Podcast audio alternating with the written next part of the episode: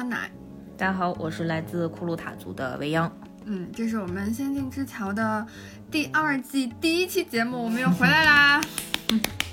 此处又该有掌声。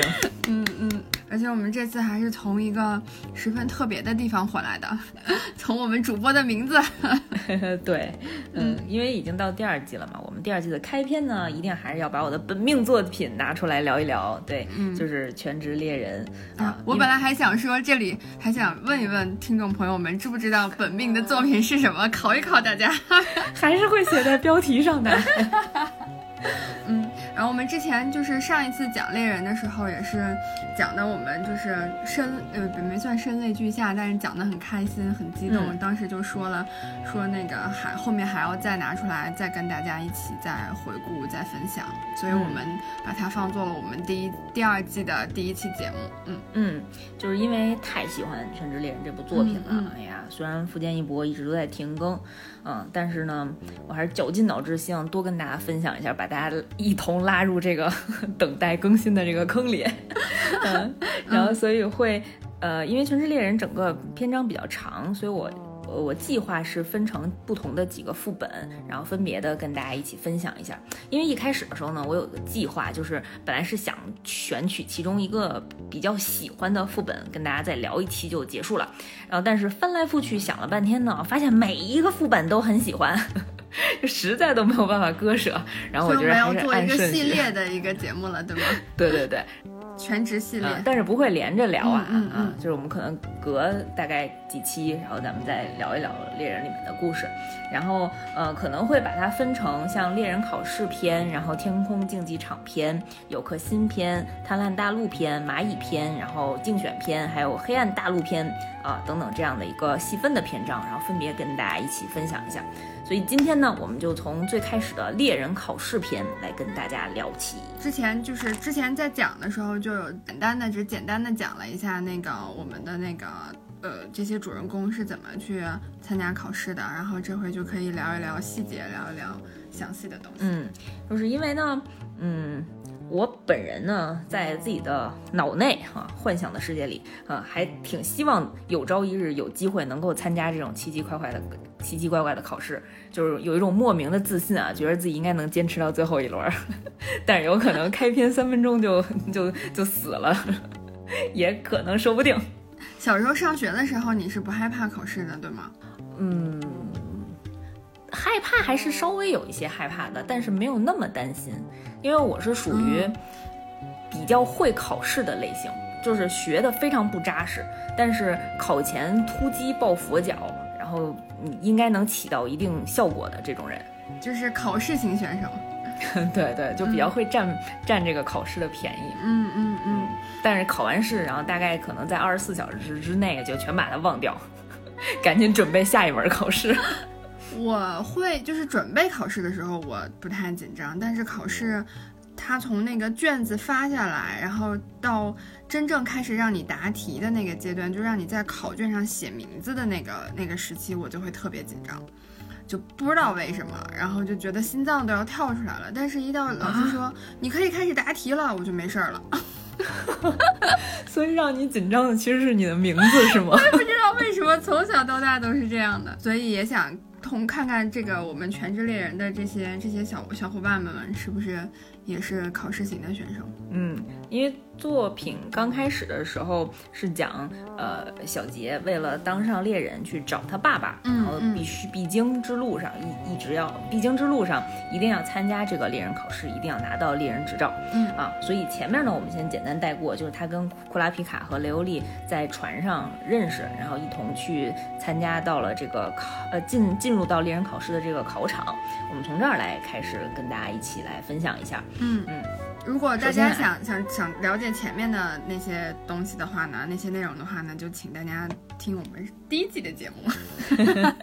对，对，我们先说这个参加这一期今年的这个猎人考试的这个情况啊，是作为一些考试前的一个准备，先预习一下。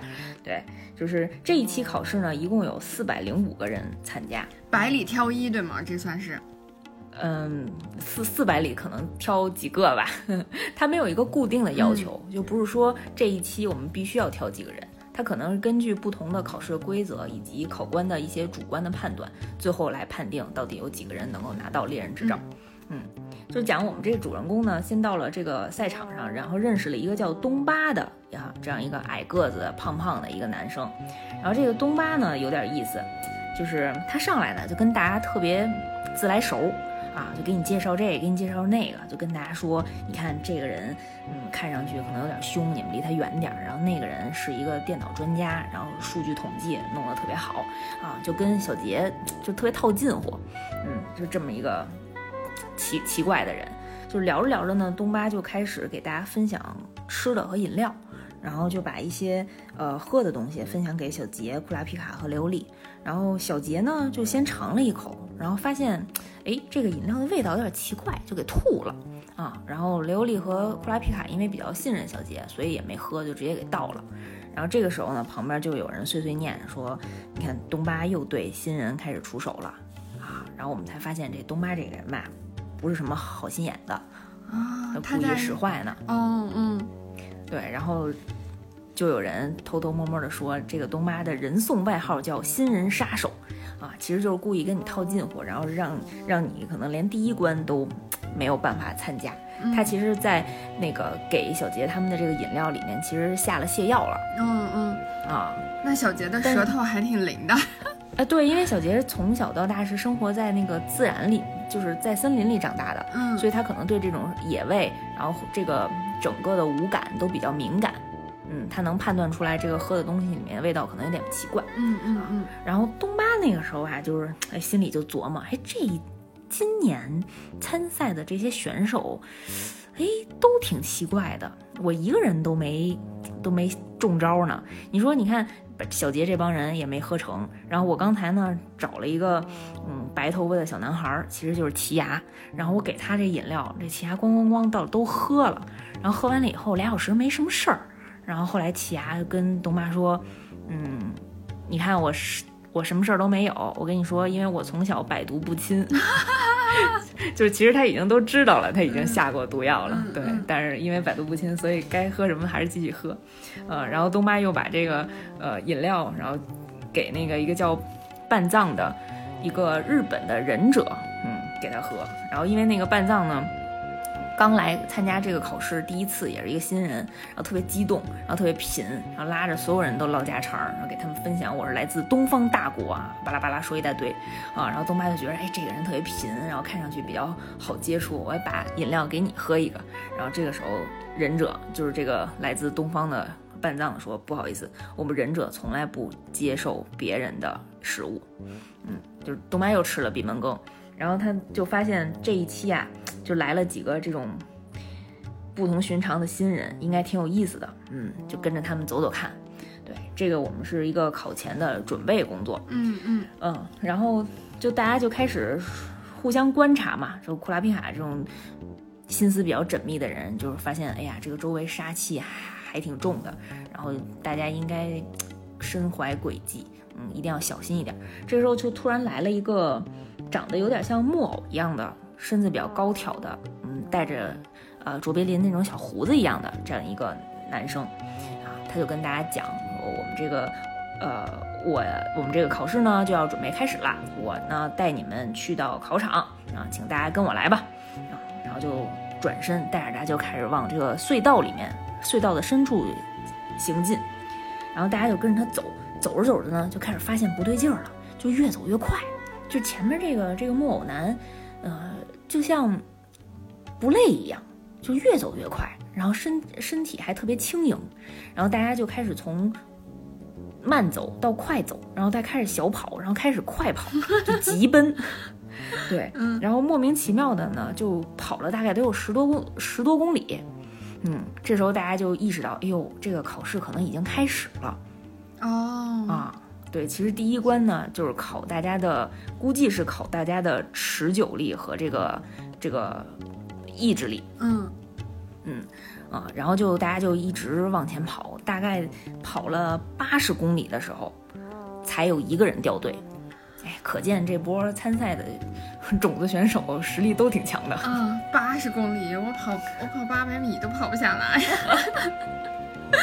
是吧？你看这挺累的，要拿到猎人执照真是特别不容易。嗯嗯，然后在这个整个的跑步过程当中呢，呃，我们这个主角团的雷欧利和库拉皮卡进行了一次深度的灵魂上的交流。啊，就是俩人，我觉得这俩人体力也还行，一般都这么累了，就咱就别说话了。人俩人还边跑边聊。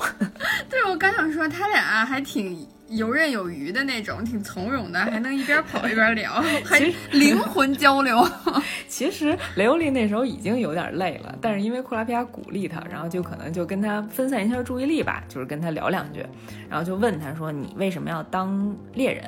然后雷欧利就说：“我就是为了钱。”然后库拉皮卡就说：“嗯，你肯定不是只为了钱，你跟我说实话啊。”然后雷欧利就说：“我就是为了钱啊，就钱这个东西在世界上就是最美好的，就是它不仅能实现梦想，它甚至连人心都可以，然后甚至连生命都能买到啊。”然后库拉皮卡就特别生气啊，他觉得就是你你怎么能这样看待呃金钱和人的性命呢？然后琉璃就边跑边跟他讲说，就是如果我有足够的钱，我当时的好朋友就不会因为生病，然后手术费太高啊，然后不幸去世了。所以我的目的呢，就是赚很多很多的钱。然后因为我是他他自己是学医的。他当时应该还算是还是一个大学生的那个年龄。他说：“我以后一定要当成一个医生，然后因为我有很多很多的钱，这样我在给别人看病的时候，然后可以大方的跟对方说不要你的钱，就是治病救人这样的一个美德吧。”白求恩，对对对，所以为了这个达到这个目的，然后我一定要 赚好多好多钱，我为了钱冲呀！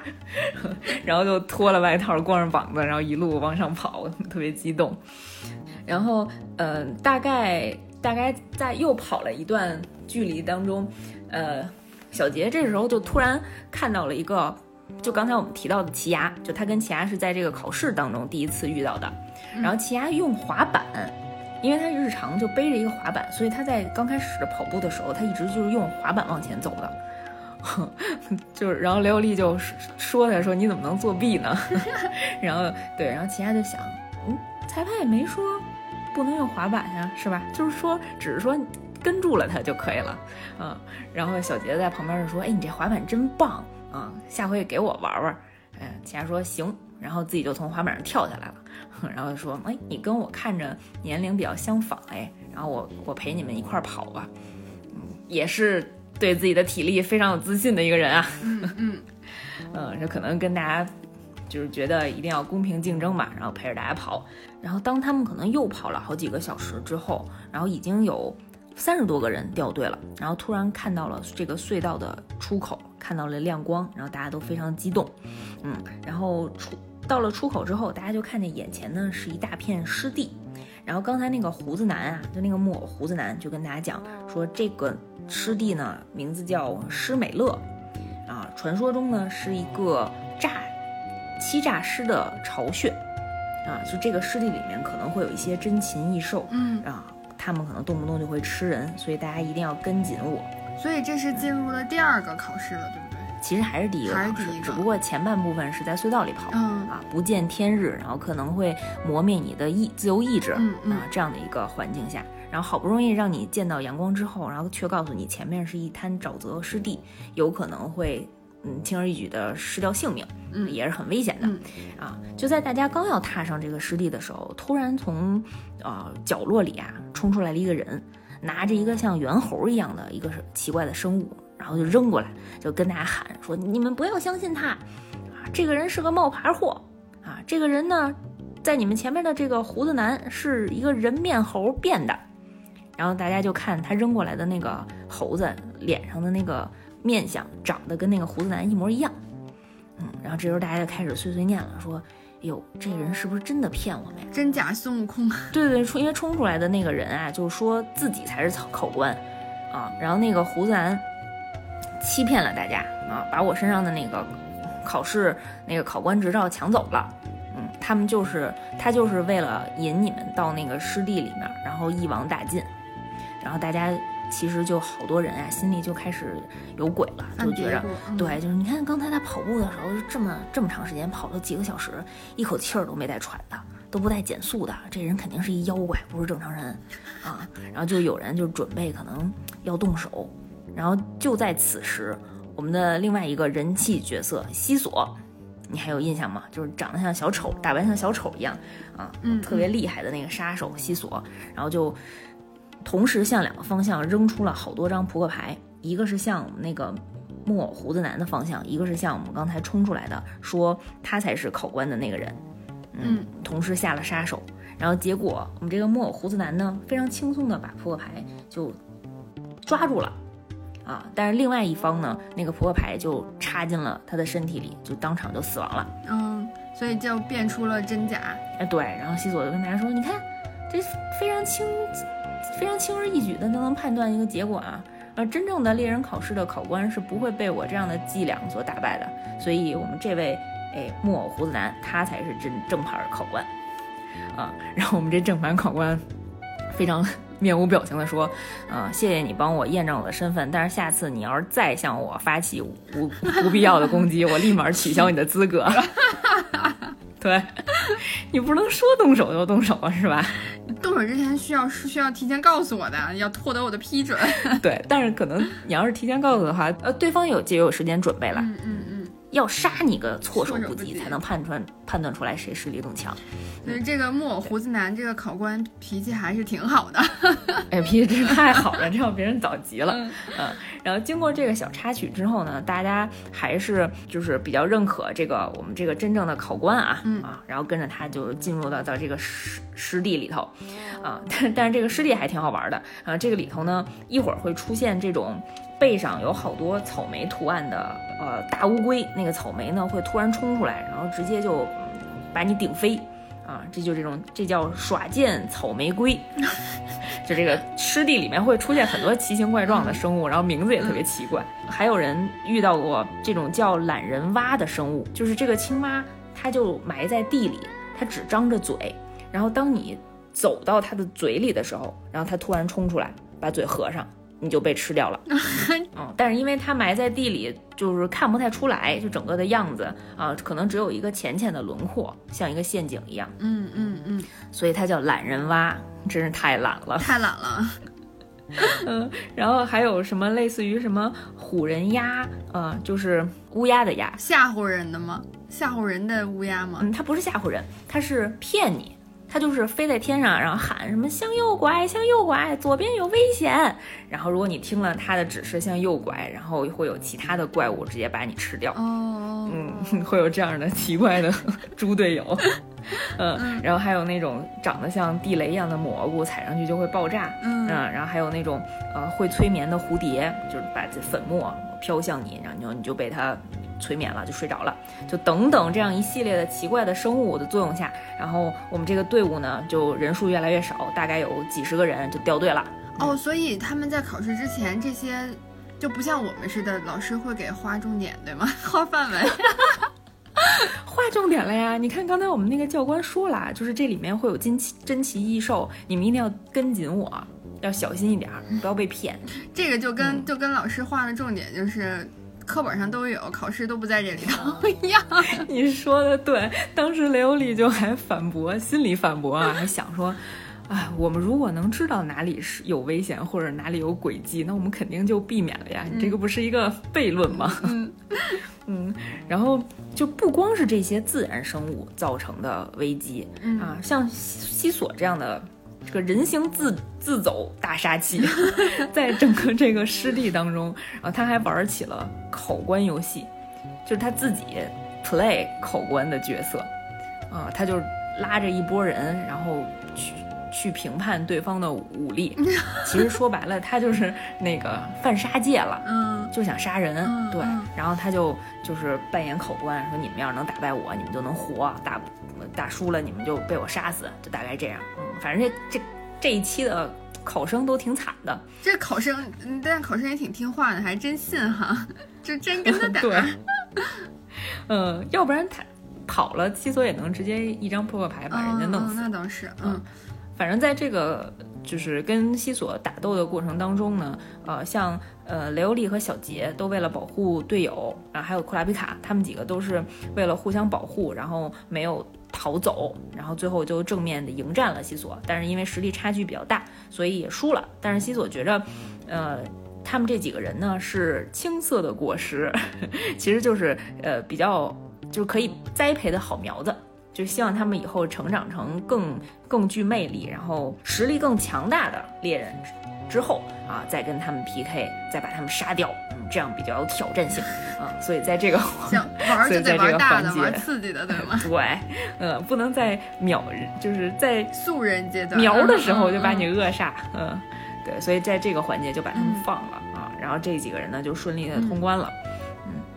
然后第一关第一呃第一关考试结束的时候，大概有一百四十八个人顺利的达到了。第二关考试的现场就是顺利的活了下来，对吗？对对，就是其他人也没有也没有死掉，也有晕了的，对对对，失败了。那这个淘汰率还挺高的。你还是你四百多人，然后现在只有一百五十个人不到了，就是三分之二没了。嗯，本来考官觉着自己第一关的考官觉得自己能给淘汰到十位数，然后没想到一百多人。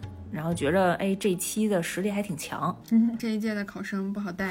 对，嗯，然后我们就进入第二关了。嗯，然后第二关呢，哎呀，就非常刺激了，就不单单呢是考你的体力，还有一些观察力，嗯，还有以前的知识储备的能力。第二关非常奇特啊，第二关是考料理，日文当中的料理，就说白了就是做饭。这个。这个这个科目，对你是不是很奇怪？你是不是觉得就是在这种少年热血漫画里头，怎么能够考做饭这个种类呢？那他们是怎么考呀？对，它是哎，这个第二关呢还分成上下两部分，然后上半部分呢是一个大胖子作为考官，他给大家出题呀，说他想吃烤全猪啊，就让大家在这个森林里，然后抓一个就特别凶猛的这种野猪，然后在。嗯，对，然后在它吃饱之前，然后把这个猪抓到，然后烤好了，然后喂给自己，然后吃饱之前的达成目标的都算赢。所以在大概他吃饱的时候，有七十个人完成了这个考试。嗯，他得是个大胃王来的吧？对对对，就是一个巨壮巨壮的。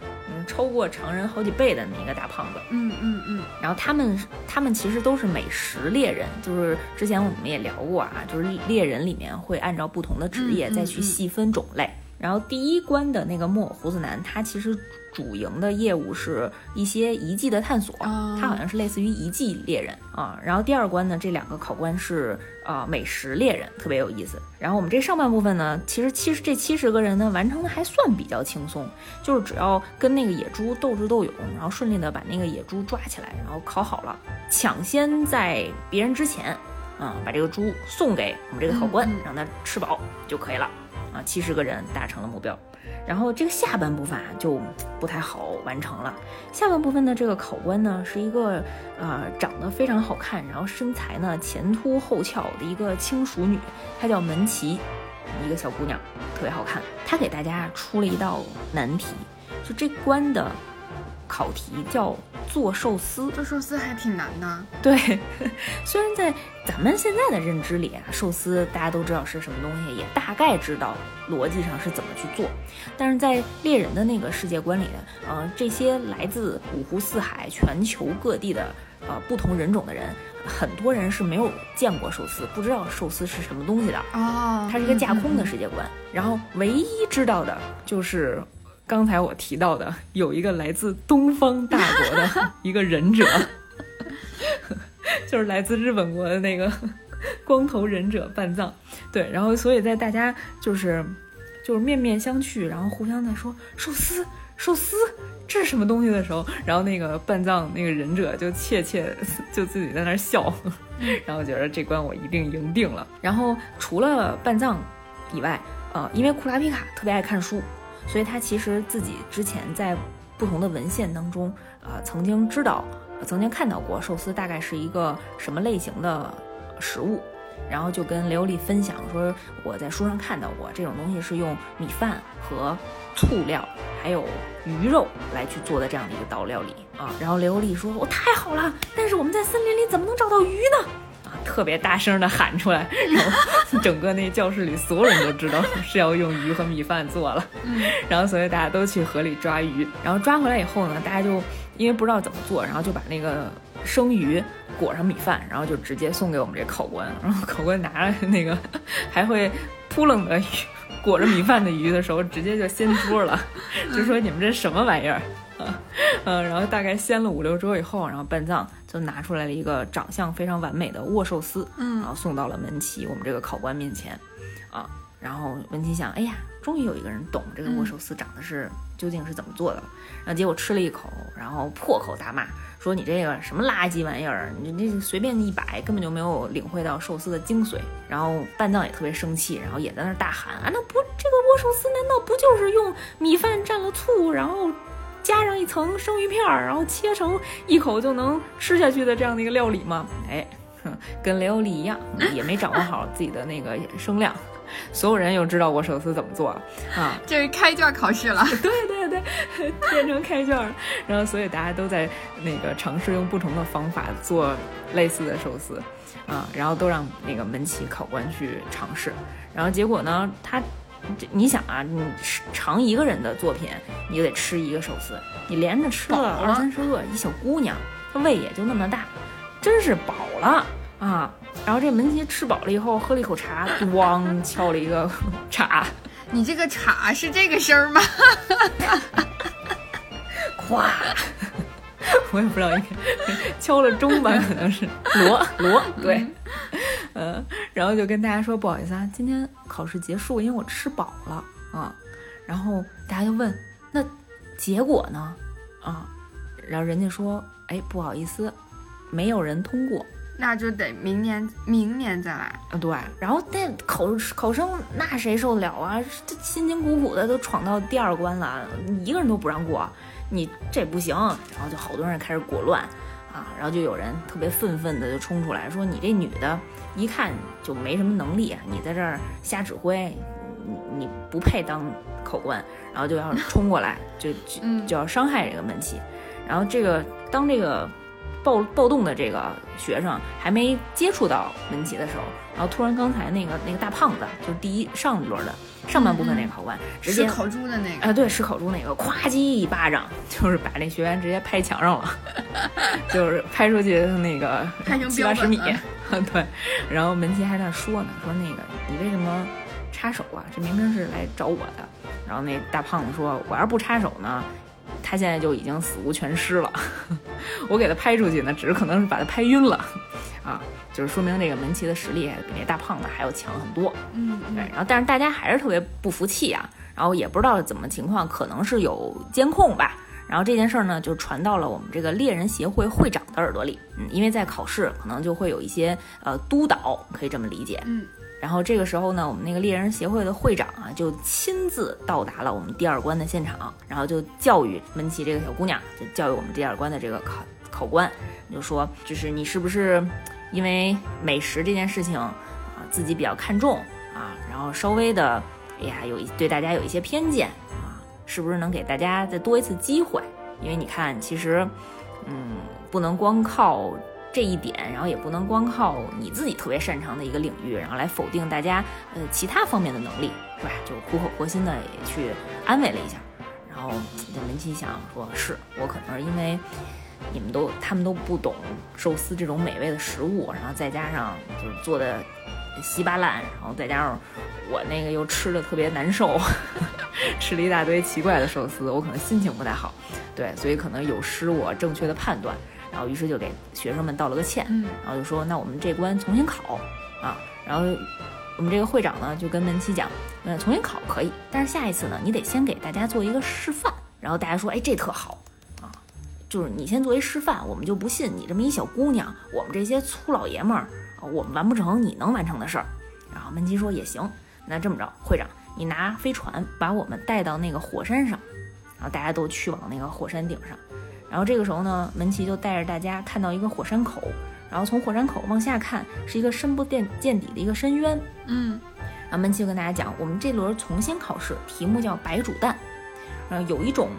有一种生物啊，叫葡萄蛛，就是葡萄葡萄的那个葡萄，蜘蛛的蛛，啊，它们呢，为了呃防止自己的蛋被呃自己的天敌破坏掉，所以它们会在悬崖里面，然后去拉那种很结实的呃丝，然后把自己的蛋挂在那个山谷间的那个丝上面，就是垂在那个山呃这个空的火山洞里，对然后你们要去把这个蛋抓出来。然后我们一起拿白水煮，因为那个从上面看，那个火山口深不见底，然后那个蜘蛛丝估计是得跳下去，得有个三四十米那个高度吧。嗯嗯嗯。然后有的人就是往下直接跳，然后有的人就顺着那个嗯岩壁往下爬。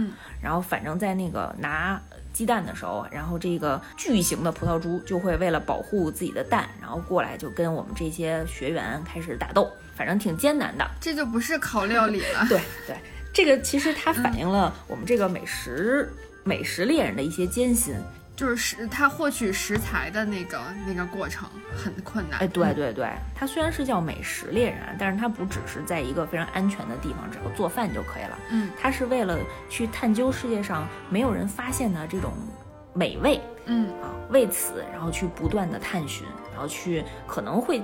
经历到一些鲜为人知的这种困难啊，在不同的艰难、艰难的环境下，然后去找到这些美味，然后自己做一些尝试，没准儿吃完了还中毒呢，是吧？也是非常需要勇气的一个职业。嗯嗯，反正门奇先给大家做了一示范，特别轻松的跳下去，然后在那蜘蛛丝上，然后拿到了鸡蛋，然后特别顺利的呃弹到这个悬崖峭壁上，然后自己又爬回来啊。臂力和体力都非常好，嗯啊，然后像小杰和刘丽啊、库拉皮卡、奇亚他们就说：“哎呀，这太小意思了，只要这种考体力的，不用动脑子的。”对，对于雷欧里来说，我真是太太容易了，太开心了，太开心了。对，然后就顺利的完成了这一关。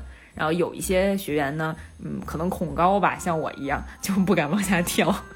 然后就在这儿主动的选择了放弃啊，然后我们那个猎人会长也跟大家说啊，放弃其实也是一种勇气，我们明年再来嘛，就鼓励了大家一下。嗯，对。然后到此为止呢，我们第二关的考试就顺利的结束了。然后到这儿呢，有四十二个人合格了，哎，这个淘汰率也挺高的，又三分之二没有了。嗯，然后经过了第二关的考试啊，然后我们这个会长呢就带着大家乘坐着飞船。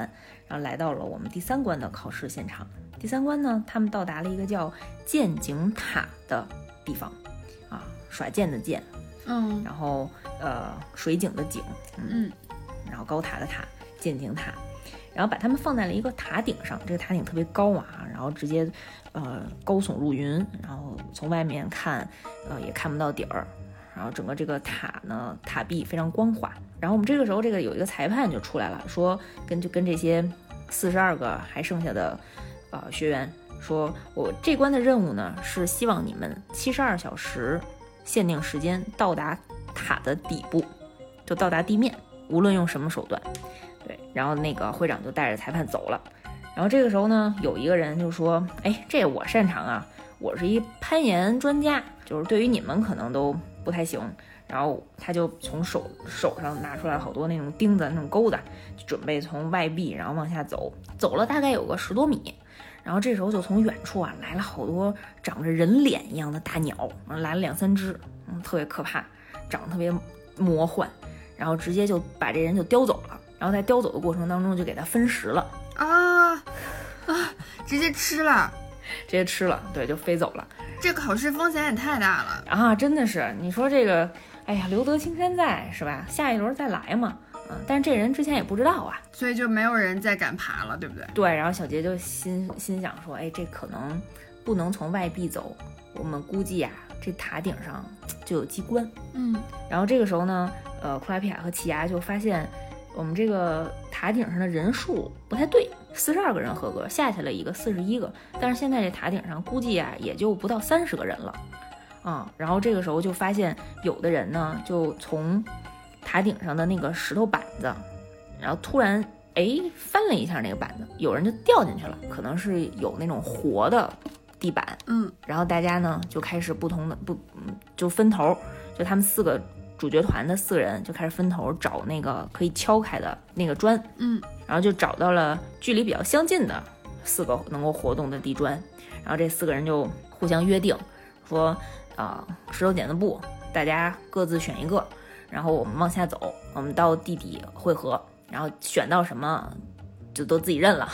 啊，就可能因为可能里头有比较顺畅的道路，也有可能是陷阱啊，大家谁也别怨谁，都是自己挑的，嗯，咱们就此别过，嗯，待会儿见。啊，然后啪一拍手啊，然后哗啦就一块三二一就跳到那个板子里头，然后结果到达地面，灯一开，嘿，这四个人又在同一个屋子里。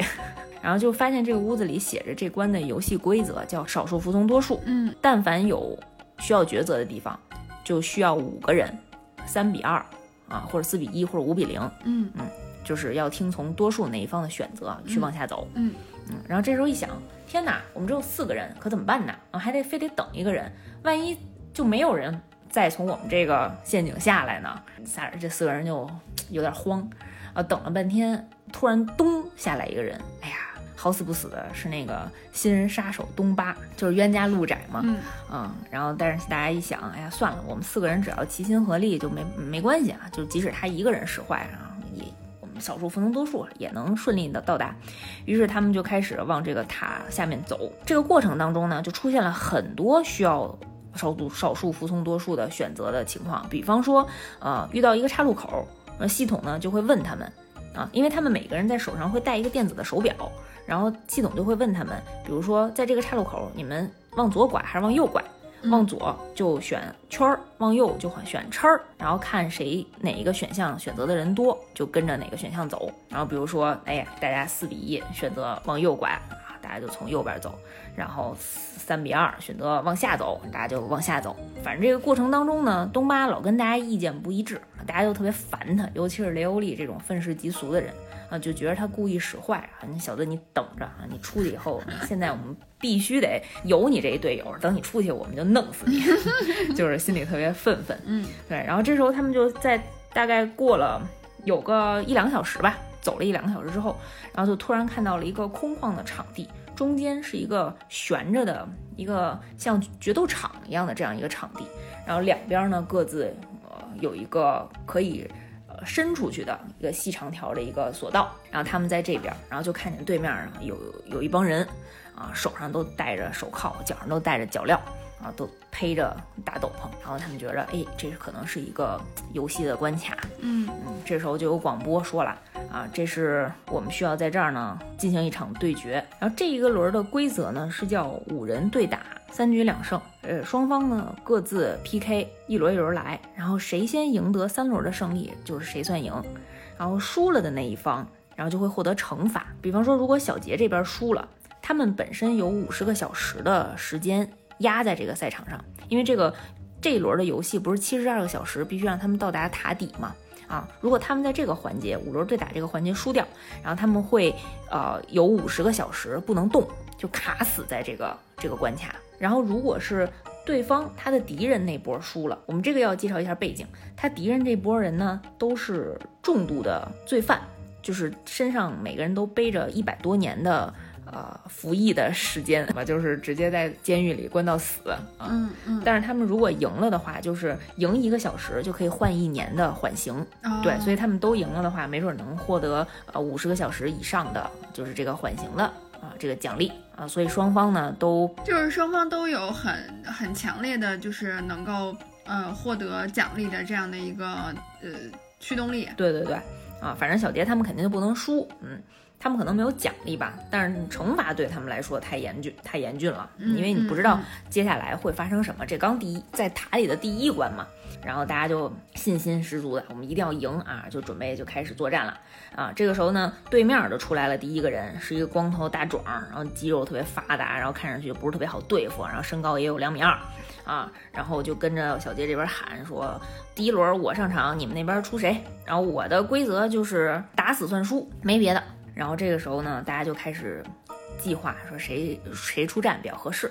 这时候东巴呢就自告奋勇的就说：“第一轮我来吧。”因为我呢经验比较丰富，我先去给你们摸摸底儿，啊，因为就算我现在不去，你们到时候四个人前面前面几个人比完了，万一是二比二的情况，你们也不好让我最后决胜盘是吧？我先去啊，你们就放心。然后他就走到会场上，然后对面的那大壮说：“哎，看你胆识过人啊，我们咱们就准备开始，我准备上了。”啊，就刚说 action 开始，呃，东巴咵叽就跪下了，说我认输。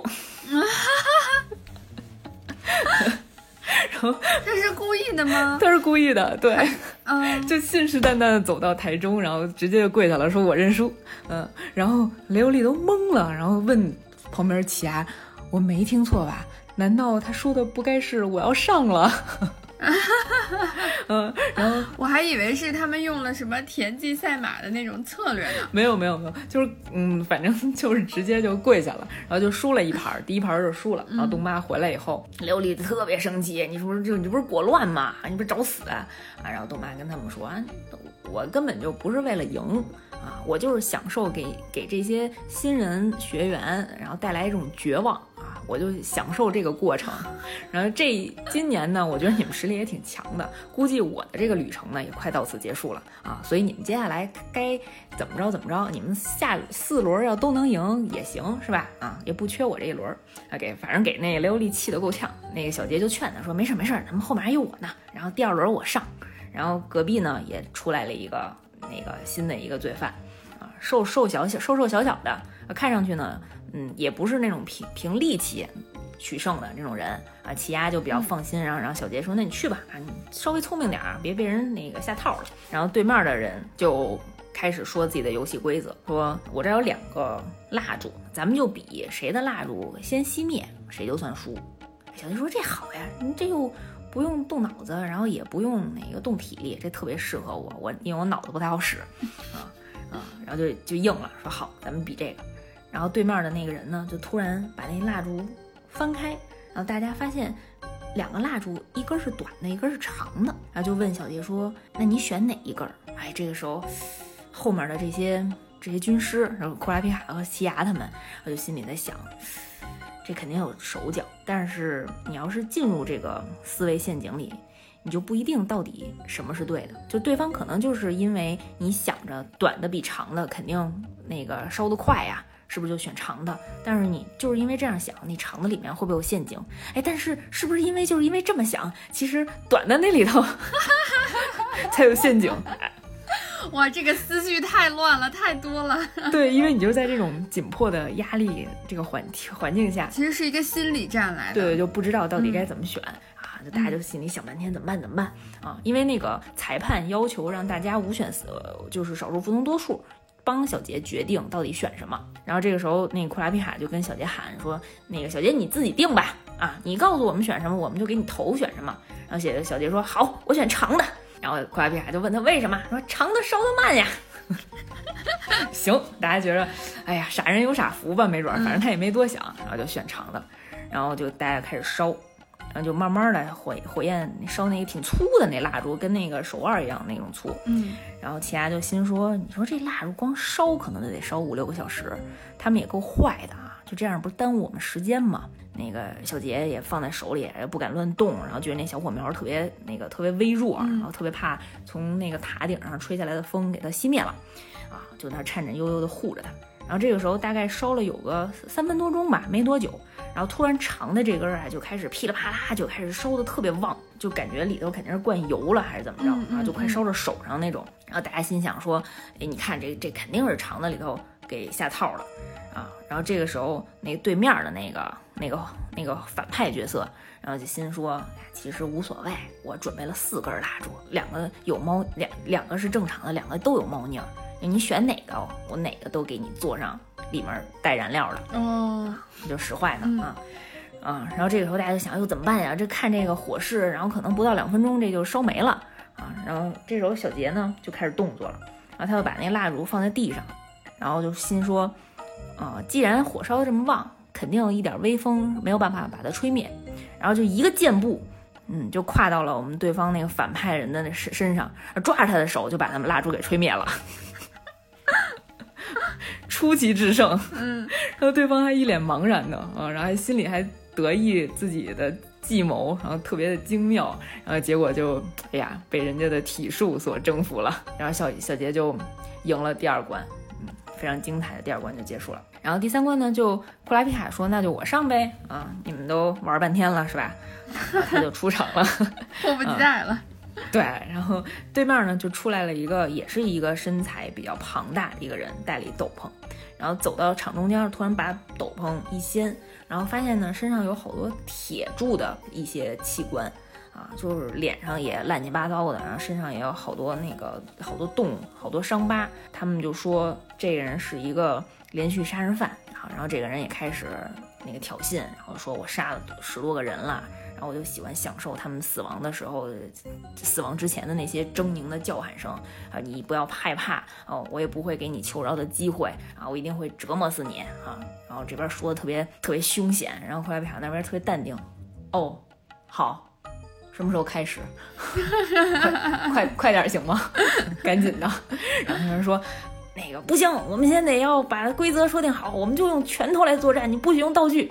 然后快来卡，哦好，然后把刀扔了。行了吗？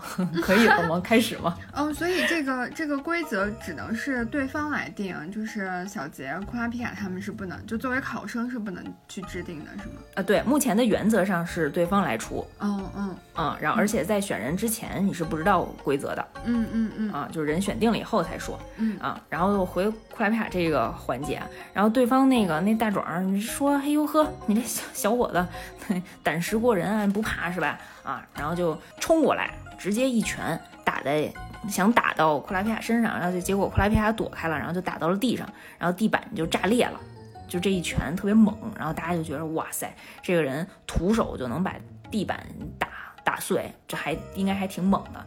然后雷欧利就让库拉皮卡小心一点，然后这个时候呢，就看见这个这个连续杀人犯背后有一个蜘蛛的刺青，特别大的一个刺青。然后这个时候连续杀人犯，然后就跟他说说，其实我是幻影旅团的成员，嗯，然后你你们要小心一点，对，然后你们被吓着了吧，呵呵，赶紧跪地求饶。然后这个时候突然库莱皮卡从一个特别冷静的状态，然后变成有点要暴走的那个劲儿，然后眼睛也红了，然后那个身上也特别气愤啊，直接抓着那个大壮的头，然后直接就摁到的地上。就做完了这一系列动作，那大壮已经被他砸晕了啊，揍晕了。然后库莱皮卡就走，就是转过身，然后可能是在自言自语，也可能是在给对手说，然后就说说你肯定不是环游旅团的成员，因为他们从来不记自己杀了多少人，因为他们杀人无数。嗯，然后希望你再也不要在我眼前提到这个人。对，然后默默的就回去了啊。然后回去以后，他其实就啊。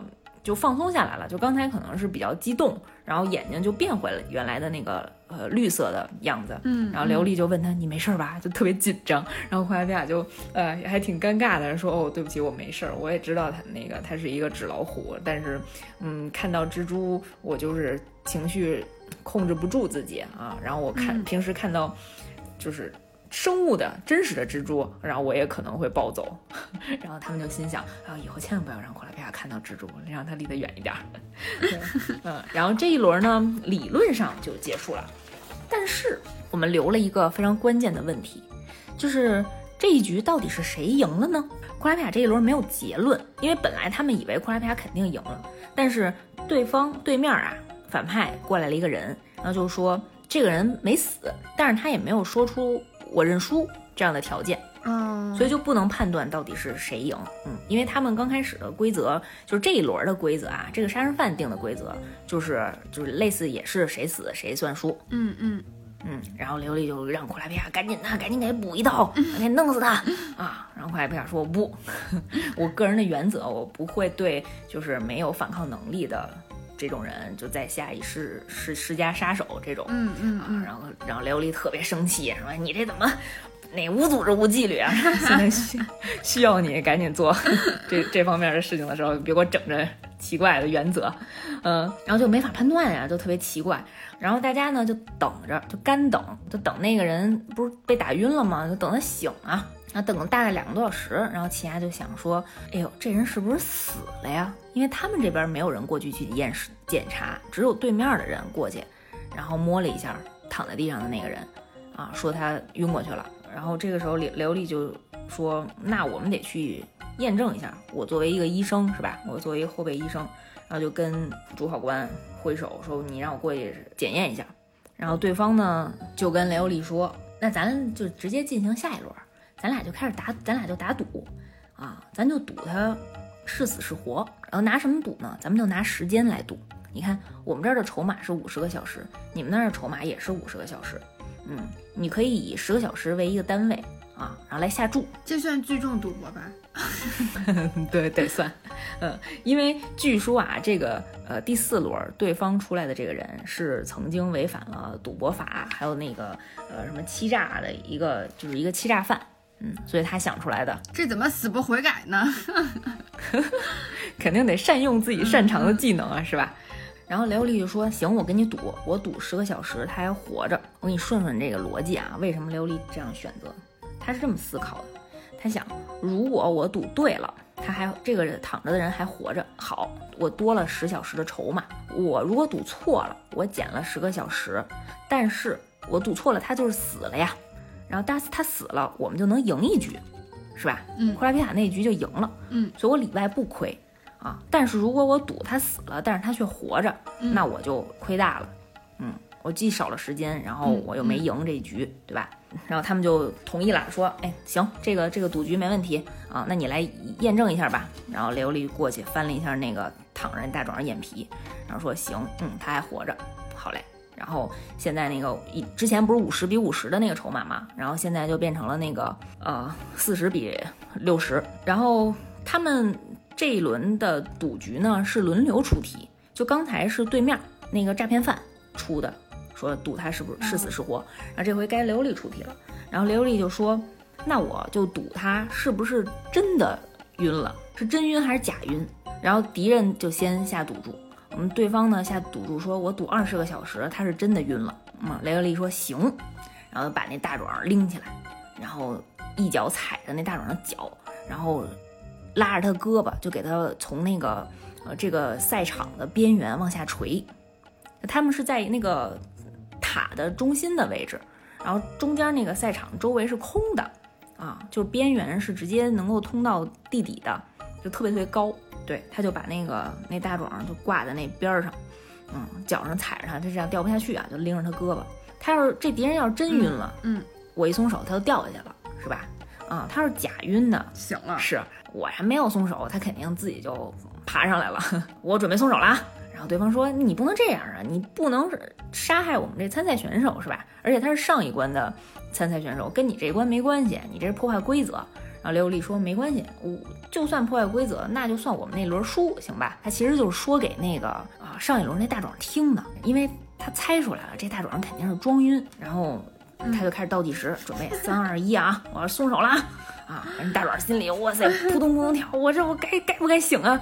我刚才我刚才那个那个晕了几秒，然后醒来以后发现脚边有一个纸条，上面写着继续装晕，然后把纸条吃到肚子里，然后我就按照这操作了。说你现在怎么办呀？我这命都快没了，我听你呢。我怎么晕着晕着就要死了呢？对，嗯，然后这个时候他那个队友就是那诈骗犯，然后就开始说说可以可以可以，但是我要改变我的赌注。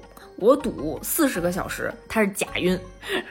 然后刘刘丽说：“行啊，行，我同意了啊，你改吧。”然后那个被拉着那大壮，然后赶紧跳起来了，说：“哎，我认输，我认输，我是假的，我是假的啊，我没晕，我没晕。”然后就一下就破题了，就是。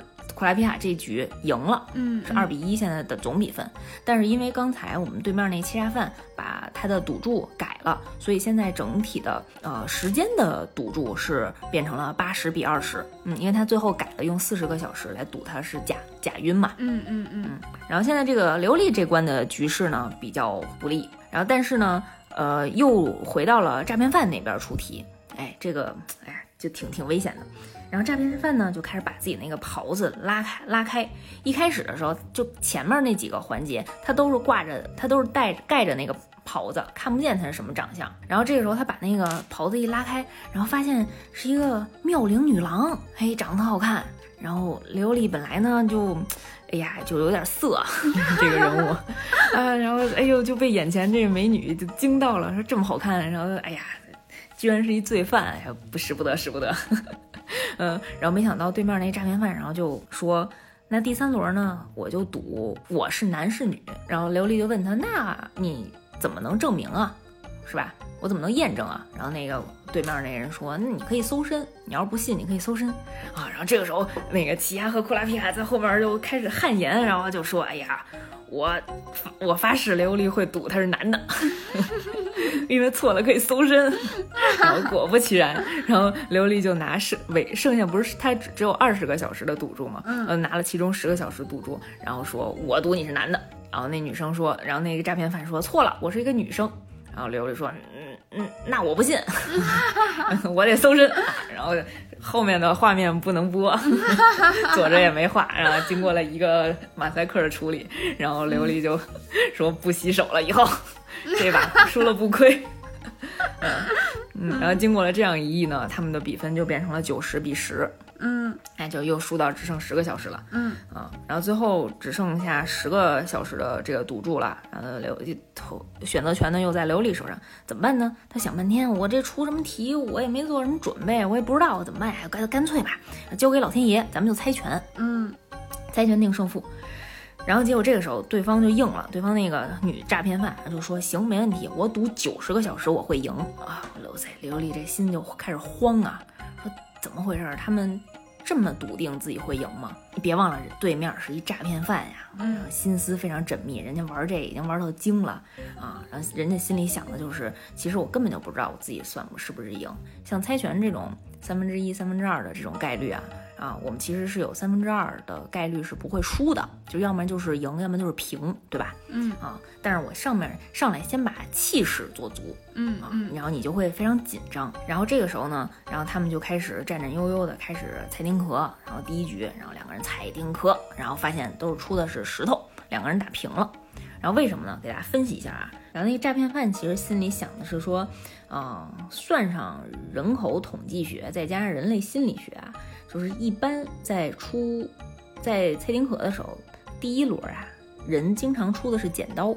哎，大家记住这个知识点啊，以后大家在猜丁壳的时候要熟练掌握一下，尤其是那个年会通过猜丁壳 获得大奖的时候啊，一般人第一轮会出剪刀，所以你在第一轮啊，只要不出布，你就有赢或者平的可能性。就是出剪刀或者出石头，嗯，对，所以第一轮大家都出了那个石头，就是雷欧利和那个诈骗犯都出了石头，就两个人平了嘛，嗯啊，对，然后接下来呢，就是从心理学的角度，就是为了稳定自己心里的不安，因为第一轮打平嘛，然后通常呢不是出跟之前一样的。就是出一个比之前更强的，就是你第一轮如果出了石头，你下一轮不是出石头就是出布，所以在第二轮只要我出布，我就不会输，这是诈骗犯的心理。嗯，然后结果那个蔡丁和第二轮夸叽刘丽出一石头，然后这个诈骗犯出了一布。啊，结果人家赢了。我说的这个目的呢，其实真的是为了大家，如果以后在猜丁壳的时候，可以考虑一下。我们是一个有知识点的节目，考虑一下这个游戏规则啊，你们试试，你们试试，万一呢，是吧？没听懂的就再倒回去重新听一遍。反正，在刘丽一顿操作猛如虎的情况下，然后，呃，大家还是这一轮大比分输了，然后还丧失了五十个小时。这就意味着，待会儿呢，他们将要活生生的在这儿干等五十个小时，就不能往前行进。对，然后但是现在的大比分是变成二比二平了啊，因为雷欧里输了嘛。然后我们最后一个出场的是奇亚，然后对面呢就出来了一个硬汉，嗯，然后大家一看，哎呦，首先雷欧利特别紧张，然后就跟奇亚说：“我看见对面的人了，咱们这把咱认输吧，咱不比了，咱们明天再来，咱保命重要。”然后为什么呢？然后他是发现对面的那个人啊，是一个嗯特别社会上特别有名的分尸专家，都是全球各个警方通缉的这样的一个犯罪分子。然后奇亚说没事儿，我去会会他啊。然后就上来以后问人家说咱们怎么比，怎么着算赢，怎么着算输。然后对面就开始耻笑，说什么什么叫算赢算输，根本就不重要，我就是希望能把你分解啊。分尸分成一块一块的，什么减刑和输赢对我来说根本就不重要啊。然后奇亚说：“行，我你的意思就是那个谁死谁输呗。”嗯，然后对方说：“呵呵呵，那肯定是你输。”然后话说到此啊，然后就突然发现那个奇亚的身影已经从他的面前，然后迅速的瞬移到了他的背后，而且他的奇亚的手上还发现了一些奇怪的东西。然后定睛一看，是扑通扑通。一个跳动的心脏。嗯，这么快，手速这么快的吗？对，手速非常快。然后那个那分尸专家一低头，然后发现自己胸口都开始冒血。然后原来那个他手上的是自己的心脏，哎呀，你还给我，还给我！然后吧唧就直接死在当下了。反正给小杰他们也震，也同时震了一下，吓得半死。对，然后雷欧利说，还跟那个库拉皮亚还跟雷欧雷欧利说呢，哎，还好奇亚是咱们这波的，这要对面的还真不好对付啊。然后后来奇亚就跟他们讲说，那个我这个专业受过训练的，我这手指能伸长伸短。然后小杰也跟那个库拉皮亚和雷欧利说：“你们不知道吗？他们家全家都是杀手。”然后反正也挺奇怪的，他们这里面各各种人的身份。然后所以整体大比分呢，三比二，我们小杰这个团队就已经赢了啊！但是因为前面丧失了五十个小时，然后他们就在这个啊一个小房间里啊。干耗了五十个小时，赢了也要去等这五十个小时。对，因为那五十个小时是刘丽那一轮输掉的。嗯嗯嗯，所以他们就就是边玩边看书边学习，嗯，边睡觉，把这五个小时 度过了。他们是有分工的啊，比如说库拉皮卡负责学习，刘丽负责睡觉，然后奇亚和小杰负责玩儿。那东巴呢？嗯，他负责找茬儿吧，可能。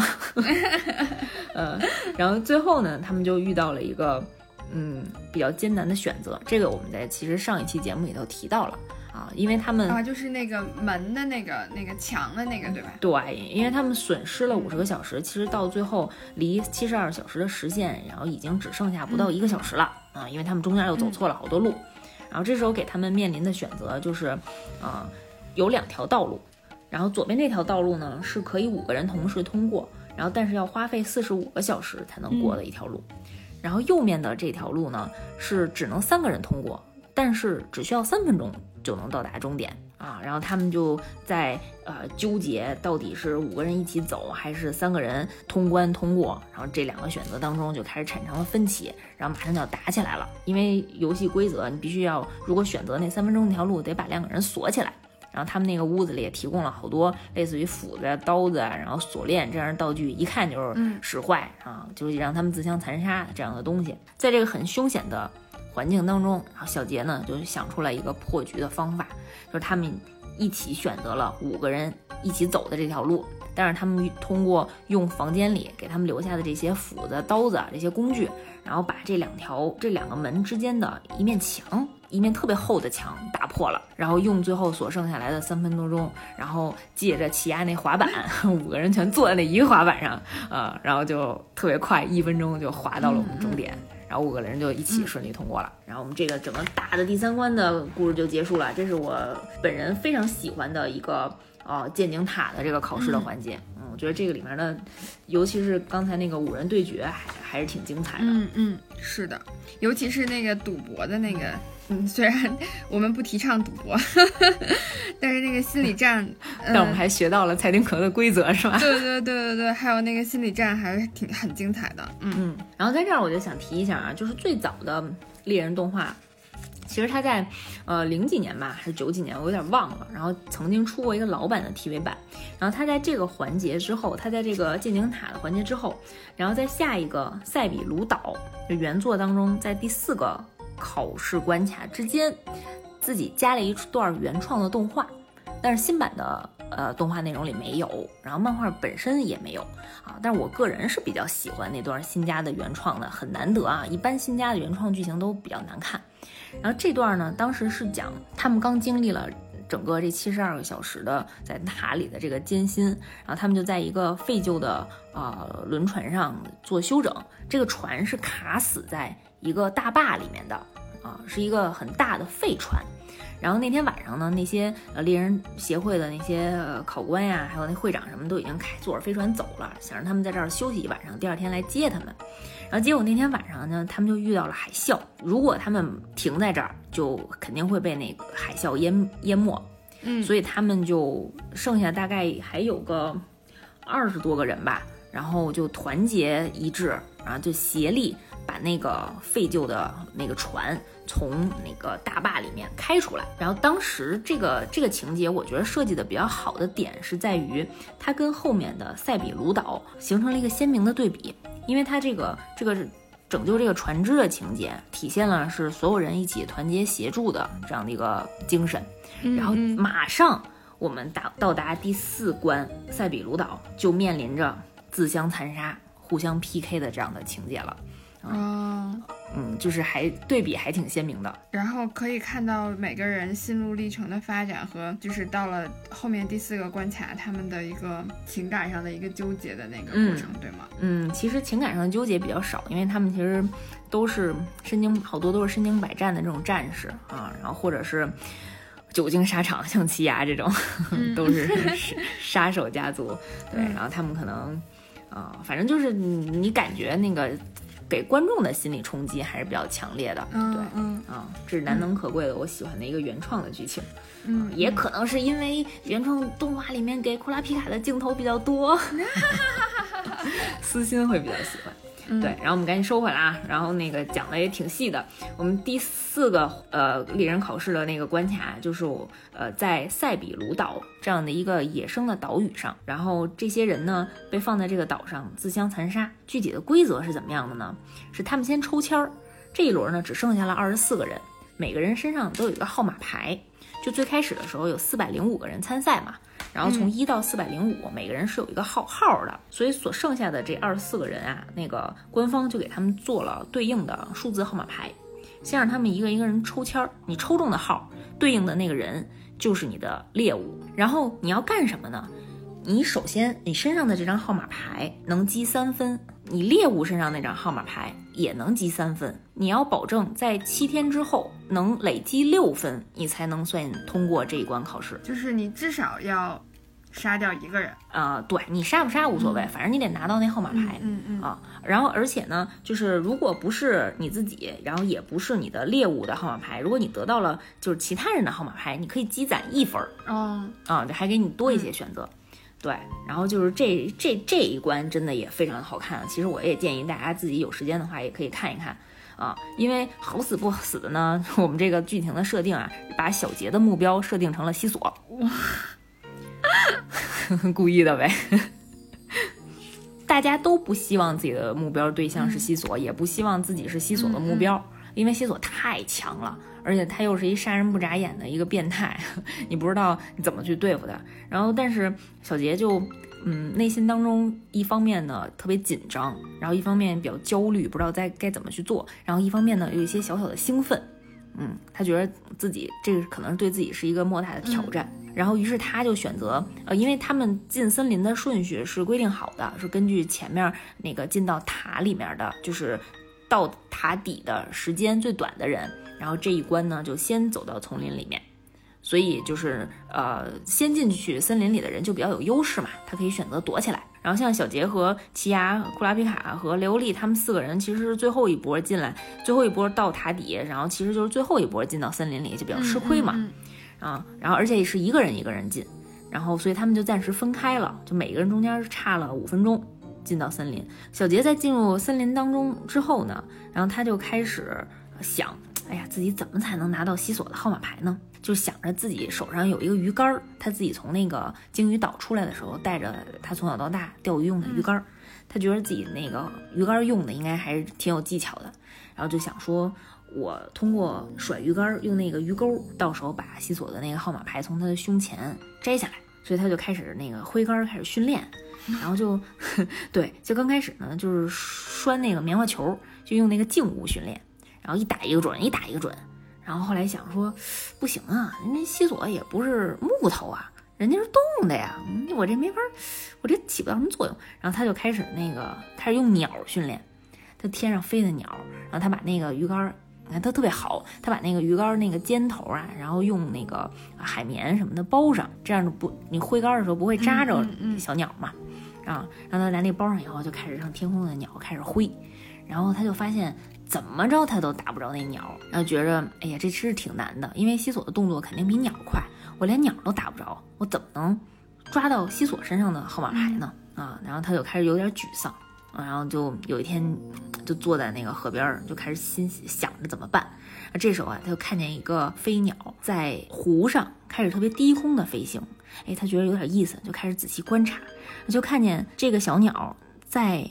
抓水里的鱼，然后他在把水里的鱼从湖中叼起的一瞬间，突然天空中又出现了一只老鹰，就抓住了那个前面的那只鸟。嗯然后这个就激发了小杰的想法，他觉着我一定要在西索捕捉猎物的时候出招，这样我才有机会，嗯嗯对我才有机会打败他。然后于是他就开始用这个方法训练，然后他就专门守在那个池塘边，然后有看见那个小鸟去捕鱼的时候，然后因为在那一瞬间，那个小鸟可能会呃丧失警惕心，然后动作也会稍微顿一下，所以他在那个时间啊，因为他能提前判断好那个小鸟后面的一些呃行动轨迹，他挥杆儿，然后一下就把那鸟就抓住了。哎，他觉得哎这招可以，我就用这招去等西索。然后他就大概又练了好几千次，很特别努力，然后觉得这招可以，然后就开始去找西索。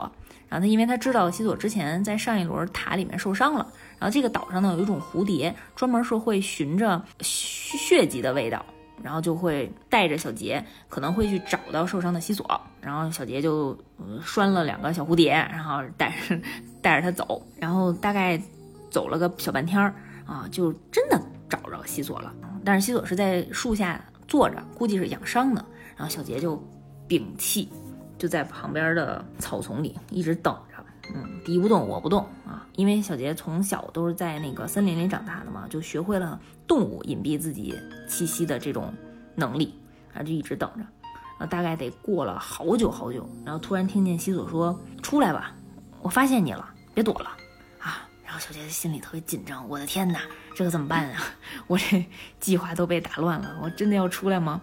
嗯，要不然，然后就自己正犹豫的时候，然后突然从旁边哗出来另外的一个人，呃，一个那个长得比较老的一个剑客，然后就跟西索说：“那个我要跟你决斗。”然后这两个人就开始噼里啪啦乱打。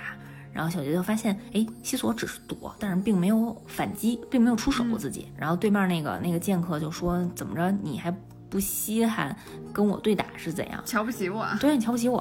然后西索就说：“其实不是瞧不起你啦，因为我根本就不用出手，你就已经快死了啊！因为他发现那个人后面身后流了好多血啊。其实他可能想的就是自己临死之前一定要跟西索这样的那个强者对战一下。但是西索不领情，西索凭什么呀？我这出场费也够贵的，嗯嗯，你就赶紧找地儿死了算了。然后直接就把这人撂边上，自己走了。嗯，他跟没搭理人家。然后小杰就在后面跟着他，然后就他就发现西索有点不对劲儿，然后西索身上呢就开始散发着杀气，这西索已经变得完全不像原来的那个人了啊！其实他就是被刚才的那个那个剑客，其实是吊起来那个杀意了。嗯嗯，然后西索就觉得自己要去捕猎了啊！小杰心想：好呀，那我这不是有机可乘嘛？然后就赶紧跳到了树上，他希望从更高的地方，然后看看到西索前方会遇到什么人，他能提前埋伏在一个高点，然后做好准备。然后结果呢，他发现，在西索冲出去的正前方，哎，前面有俩人，但是这俩人有点眼熟，一个是库拉皮卡，一个是琉璃，这个怎么办啊？就是，嗯，他面临到了一个困境，就是如果西索对库拉皮亚和雷欧利出招的话，他会选择是按照原计划去抢夺西索的号码牌呢，还是去救他俩？对帮助他的两个好朋友？然后小杰就心想说，那我是不是现在要改变作战计划呀？啊，我我好紧张啊，嗯，但是我都练了这么半天了，嗯，但是肯定是我朋友的性命优先，排在第一位。嗯，到时候如果真的要开战，那我肯定还是要去帮库拉皮亚和雷欧利的，啊，然后这个时候呢，就看呃雷欧利和库拉皮卡已经发现西索过来了，就准备迎战。然后这个时候呢，呃，库拉皮卡就出来谈判，哎呀，你这个时候就体现出来我们家库拉皮卡脑子有多么的好使啊！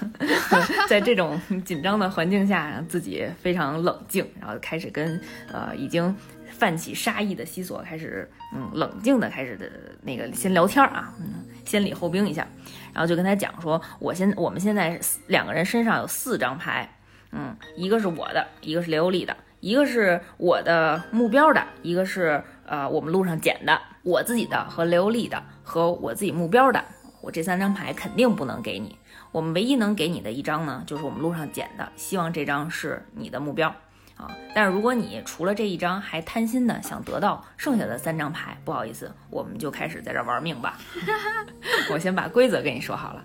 然后西索一想说，哎，挺有意思的，你这小孩儿啊，看见我也不怕啊。行，我比较欣赏你啊，你就把你多的那张给我放下就行了，我也不跟你们 PK 啊，我也不偷袭你们，你们走吧。嗯，然后这两个结果就真的放他们俩走了。然后雷欧利和库拉皮卡就保持着警戒心，然后逐渐退到了森林里，消失了。然后呃，这时候呢，西索就从他就是在他们留给他那张牌的地方，然后翻起来一看，然后发现，哎呀，不是我那目标啊，所以我还得再找两个人，嗯，然后自己又去找猎物啊，然后小杰就松了一口气，啊？那还是继续跟着西索，然后完成自己的以前以前的作战计划。然后就看到西索马上要找到了下一个目标，然后这回呢，这个是一不认识的人。啊，然后对方呢也没跟他上来就说话，然后直接就把刀拿出来，然后就你就来吧，就准备要跟他干架。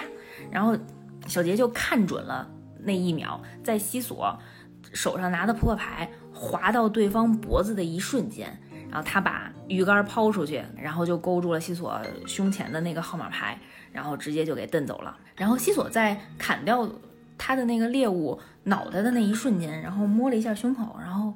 然后看了一下远方，然后看到了小杰的那个眼睛，他也非常惊讶。可以呀，这小小崽子几日不见，你居然能从我身上掉牌，天哪，意想不到。然后小杰就跟他对视了，然后特吓一跳，然后不行，我得赶紧跑，是吧？我这东西到手了，我撒丫子就跑。然后结果在没跑十分钟的时候，就突然觉得自己浑身开始无力，然后腿开始发软。然后眼睛前面就开始我也变得歪七扭八，然后一看就是有点中毒的那劲儿，直接就跪倒了。啊，这个时候就远处走来了一个，也是他们的学生，用笛子的一个学员，然后走在小杰的，走到小杰旁边，就跟他讲说七千次，这是我偷可以偷袭你的次数，但是我之前都没有这么干。原因就是我就是想看看你到底能不能从西索手上拿到这个号码牌，没想到你成功了，因为你甩了七千次鱼竿儿，就是你每次甩竿的时候都是你的破绽最大的时候啊，也都是我可以偷袭你的机会。所以跟跟他去拿西索的那个号码牌是一个道理。没错，嗯，这就是当时他为什么从那个。呃，鸟捕鱼，然后老鹰捕鸟的这个 环节学习到的一样。然后他那剩下那学员还跟小杰说呢：“哎，你以后学会了啊，黄雀捕蝉，螳螂捕蝉，黄雀在后啊，你永远也别忘了，在猎人的世界里面，凶险都在后面等着你。”嗯啊，结果就，然后那个人就带着那个小杰的号码牌就走了，因为他的目标是小杰。嗯，然后小杰心里就特别的生气啊，说。不咻，让自己在那骂了半天啊！我怎么能这样呢？就是啊，就我的努力都白费了。然后结果就自己在那儿那个骂自己特别没用啊。大概过了半个小时不到，然后就看见远处走来了一个身影啊。定睛一看，发现是西索。然后西索就拎着那个刚才袭击小杰那个人的头啊，就直接扔到了小杰面前，然后还把那个小杰的号码牌和自己的号码牌也扔了过来。然后说：“我帮你报仇了，啊，我刚才特别欣赏你那一杆子啊，我觉得特别棒，希望你以后能变得更加出色。”小杰一看，你这是施舍我，我不同意，还挺傲气，对，特别傲气，特别特有自尊心。然后因为他当时中了那个麻药，然后身体已经完全动不了了，然后咬着牙，然后自己站起来，然后把那个号码牌举在手上，然后跟西索说：“我不要，你拿走，还给你。”然后就丢给他，然后这个时候西索就那个直接冲小杰脸上揍过去了一拳，然后跟他说：“你现在别跟我争这个，等你什么时候呢？能当着我的面给我来这么一还给我这么一拳啊，我就承认你啊，我就在接受你的这个反馈。”然后于是西索呢转身就走了，然后小杰就特别特别气愤，然后也等过了那个麻药劲儿之后，然后呢他自己休整了两天，然后自己心里特别不甘。然后就循着呃雷欧利和库拉皮卡的气味，就找到了他们俩，然后就说：“我一定要帮你们。”然后于是那个他们几个人都积满了六分，啊，就成功的过了第四关。就虽然也是一个互相各自为战的个人战，但是也有这些他们这几个人小团队里面的一个协作的东西在。嗯，对，我觉得其实主要是因为，嗯，小杰在经历了自己跟西索的那段打斗啊那段经历之后，然后他觉着他得到的这个结果不是他应得的。嗯，所以他必须要帮助别人，他希望为别人再多付出一些啊。嗯嗯，也挺不容易的。嗯，还是对自己有要求的。对，因为他可能觉着这个不是他自己，不是自己凭本事得来的，嗯，是被别人施舍到的，所以他心里其实过不了，一直过不了心里自己的这个坎儿。嗯，好的啊，然后我们经过了前面这么多紧张激烈的考试，我们终于到了最后一关。哎呀，这个考试真是特别不容易，到了第五关了，哎，该死的死，该伤的伤了，该死，这个考试实在是太残太残酷了，哎，真的是。然后经过了第四关，然后最后有八个人顺利的完成了第四关的考验，我们主角团的四个人都完成了啊，奇亚我们那前头没提，因为他实在是太强了，然后特别顺利的就完成了。除了我们这主角四人团，然后还有西索，还有几个嗯奇奇怪怪的人啊，当然还有半藏。嗯嗯嗯，我们那个特别贫话多的，嗯嗯，会做寿司的人，会做寿司的忍者，嗯，然后最后一关的这个规则其实还是比较简单的，就是一 v 一的 PK 战，剩下的八个人刚开始一 v 一，你但凡赢一局，你就通过所有的猎人考试，你就能拿到猎人执照了。你要是输了呢，然后你就要跟另外一个 PK 的那个组合输了的人再进行 PK，嗯。啊，赢了的呢，又可以直接拿执照；输了的人呢，再 PK。所以最终最终只有一个人会被淘汰。我觉得这还是一个挺挺人性的 一个评判标准啊。嗯，就是一直都还有机会。对对对。然后，所以根据大家之前的所有的表现，如果你表现的好，你的那个呃 PK 的顺序就会靠前，就你会有更多的机会去赢得比赛。对，就是你前面的成绩好，就相当于我可以去选择我的 PK 的对手，对吧？嗯，不能选择，是选择。对，是那个猎人会长根据你们之前的表现，还有跟你的对谈，是帮你们自己决定好的。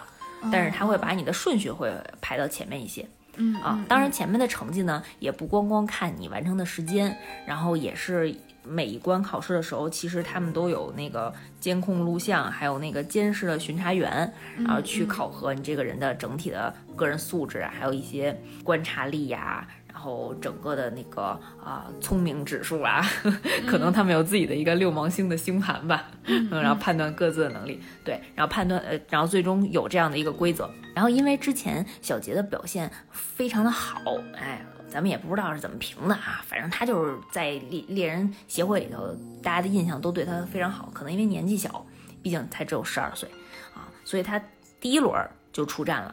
跟他对战的人就是刚才我们说的那个光头忍者那个半藏，嗯，然后这两个人的 PK 呢，非常的惨烈啊。具体呢，我们也不多描述了，反正就是很惨烈，就是小杰呢单方面被吊打，嗯，因为那个忍者的体术非常的强，嗯。基本上就没有给小杰任何可以还手的余地，但是他们的这个规则是这样的：两个人 PK 到必须有一方说我认输，另一方才算赢。嗯，而且他们还有一个附加规则，就是不能杀人。如果你把别人弄死了，你就马上被淘汰，所有人其他人都过关啊。所以半藏就面临了一个难题啊，他怎么也没有办法让小杰说出来我认输这仨字儿，他就是已经把小杰已经打到。快废了，就满脸是血。小杰就是坚决不认输。哎，对，这小杰意志品质非常坚定，我就是不说。嗯，我不认输，怎么着吧？打死我也不打死我也不说。半藏都已经把他的一只手掰断了，现场掰断，他还是不认输，太惨烈了，这特别惨。我都听见那个手掰断的声音了，哎，真是咔咔的。然后就是后来那个半藏就从那个袖子里就是拿出来那个他那个袖里剑，然后因为特别尖嘛，就指着小杰的头，就说你要是我给你五秒钟的时考虑时间，你要是再不说认输，我就把你的腿砍断。你砍断了腿，你明年连参加都不能参加了。你好好自己想想，你掂量掂量。然后小杰说我不，我为了找我爸爸，我在这儿绝对不能认输。我但凡要在这儿认输。我我我觉着我自己肯定这辈子都找不到我我父亲了。嗯，然后呃，半藏可能是被他的这个精神所感动了吧，然后把这个修理件一收，然后跟那组委会说：“不好意思，我认输，我认输，行了吧？你们饶了我吧，我也没辙了啊。”然后那结果小杰还不干了，不同意，不同意。他说不行，又不同意，说不行，咱俩一定要好好的比一场。然后你你一定要心服口服的认输，你不能让着我。然后给班长气得够呛，说怎么着你得寸进尺，给你脸了还不要了？然后直接又哐叽给小杰照着脸来了一拳，给他打飞了。嗯，就跟西索一样。然后直接给他打飞了，然后跟组委会说，呃，反正我已经认输了，他晕不晕、醒不醒的跟我没关系，他已经赢了，对不对？然后组委说，组委会说，嗯，没错，已经赢了。他们俩这一段呢就已经结束了。当小杰再次醒来的时候，已经是好几天之后了。然后我们的那个第一关的那个木偶胡子男就恭喜小杰已经得到了这个猎人执照。然后小杰就特别着急的问他之后的比赛呢？我这帮朋友们呢？是吧？到底谁谁被淘汰了啊？然后结果那个我们这老师就告诉他，不好意思，是奇牙被淘汰了啊，因为他在比赛的时候杀人了。啊，小杰就特别纳闷，就觉得到底怎么回事？为什么？然后结果就他们就给他讲说，比赛期间，然后我们同样剩下来的一个人啊，一个特别诡异的学员，就是之前展现出来的样子都是。呃，身体是那种机械铠的感觉，然后是头上扎了好多那种那个钉子，特别奇怪的一个造型。然后结果那个人把那个钉子拿下来以后，然后发现是一个长头发、长相还挺纤细的，然后但是眼睛黑洞洞的，然后这样的一个帅哥。然后结果发现这个人是奇牙的哥哥啊。我们之前也讲过，就是奇牙的这个整个家族里面有好多兄弟，嗯嗯嗯啊，然后他这个大哥呢是。仅次于他父亲的能力的是一个职业杀手啊，所以他其实是为了自己那个杀人的工作当中一个便利，就必须要拿到猎人执照，然后才能进到一些不能去的呃一些场所，所以才来考试。然后没想到发现了奇亚，然后结果就在最终关的时候，然后就给奇亚开始 PUA，然后就跟他说你根本就不适合当猎人。哎，你听听这多像 PUA 啊！你根本就不需要当猎人。你只要回家乖乖的听父亲和我的话就好了。嗯啊，你你来这儿是干嘛的？然后霞就他可能从小就被他哥哥 PUA 吧，特别紧张，然后满头都是开始流汗，然后就说我那个我我想跟人交朋友。嗯，然后他哥听完了以后非常惊讶，说是那小杰吗？你们已经成为朋友了是吗？哎呀，这个不太好办了。那要不然我把他杀了吧，这样你就没有朋友了，你就可以回家了。什么脑回路？对，然后齐亚就特别害怕，然后觉得自己的朋友可能会被杀掉，然后就特别整个人就处于一个非常慌乱的状态啊。然后，但是当时那个琉璃和库拉皮卡就赶紧堵在那个门口说：“你绝对不能动小杰。”然后那个他大哥那齐亚他哥还在心里那碎碎念呢，说：“哦，我好像不能杀小杰啊啊，因为我杀了他，我就算杀人了，我就没有资格成为猎人了。”啊，我不会去杀小杰的，我就是试探一下你，啊，就跟其他嬉皮笑脸的还那说呢。然后那个，你看我试探完了你以后，然后你乖乖的同意了之后跟我回家啊，你还是我的好弟弟。这个怎么这么这么可气的，这么？对，就是你看说到这儿以后，然后那个小杰听小杰听完这故事也特别生气啊。然后当时齐亚在听完他哥说这段话的之后，在下一场比赛的一开始就不是他参加的比赛。在别人的比赛途中，他就有点精神不受控制，就有点暴走。嗯，然后在人家比赛的过程上，直接就把一个选手，然后又捅了心脏，直接给弄死了，然后就失去了这个参赛的，就失去了成为猎人的这个资格。然后其他人就有点不战而胜的感觉啊，剩下的七个人都成为了猎人。然后最后呢，在猎人考试的这段最后这块，就讲小杰去质问奇亚的大哥啊，因为他去到会场上接受那个猎人执照。颁奖的时候已经找不着奇亚了啊，就质问他为什么要对奇亚做这种事情，然后要对他说这些话。我要把奇亚带回来。然后他哥说：“那你去吧，我们家就在库库鲁山，你只要能把奇亚带回去，算你牛逼。”对，然后这个我们就准备进入到第二个非常精彩的篇章，就是我们去库库路山找奇牙的故事了。哦，所以整个的考试的这这个篇章就结束了。嗯，哎呀，讲了这么多，然后终于把这个考试这一段 还算比较详细的讲完了。就虽然故事当中里头可能，呃，因为有比较多的细节，然后因为我们篇幅的缘故，没有把它展开啊，但是基本上的。精华我们应该都已经提到了，我们讲的其实挺细的了，我觉得。对，就跟大家一起回顾一下吧。我可能是作为我的私心，就是非常希望大家能跟我一起进入这个可能没有 结局的坑深坑里。就就是不能只有只有我一个人在这个坑里。对对对，嗯，我觉得大家在看这部作品的时候，应该也能体会到，就是作者和整个作品想要表现出来的，呃，不论你在什么样的情况下，一定要保持着愿意去接受、愿意去挑战新鲜事物的这种勇气。嗯，一定不要放弃。对，像小杰一样，我就不认输，我就要去试一试。我不试怎么知道我不行，是吧？嗯，是的，是的，我也是，就是最近这小半年吧，然后就有比较深刻的感受，就是一定不要给自己设限。你在学习上还是在工作上，不管。遇到什么样的困难或者什么样的任务，我觉得都应该抱着一个去嗯试一试的开放的这个心态去做，因为可能结果真的会比你想象中要好很多，而且也是因为你去试了，你才有更多的，你才能够知道原来自己是这样的一个人，你会发觉很多自己不一样的一面。嗯嗯，而且我们还年轻，对，虽然没有像小杰和奇亚只有十二岁这样的你，都不算花季雨季了。这样的年龄，对联合国的标准说了，青年好像是到四十五，也不是到六十多，都算青年呢。哎呀，特别棒，特别棒！我们这种祖国的花朵，是吧？要勇于的去尝试，真的是一定一定要给自己，就是给自己多一点机会，给自己多一点可能性。嗯，好吧，大家有机会的话，有兴趣的话，可以自己看一看猎人本身的故事，然后我们过一阵子，然后再讲下面一个篇章。对我们，我们其实留了一个小的尾巴，然后在我们嗯讲下一个篇章之前，大家可以先去补一补考试的这个篇章。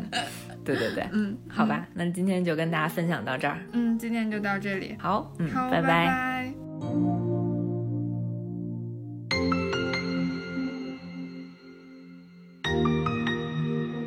给你三个忠告啊，一是。啊，你肯定不是还原旅团的人，因为他们从来不记自己杀了多少人，啊，因为他们杀人无数。对，二呢是忘了。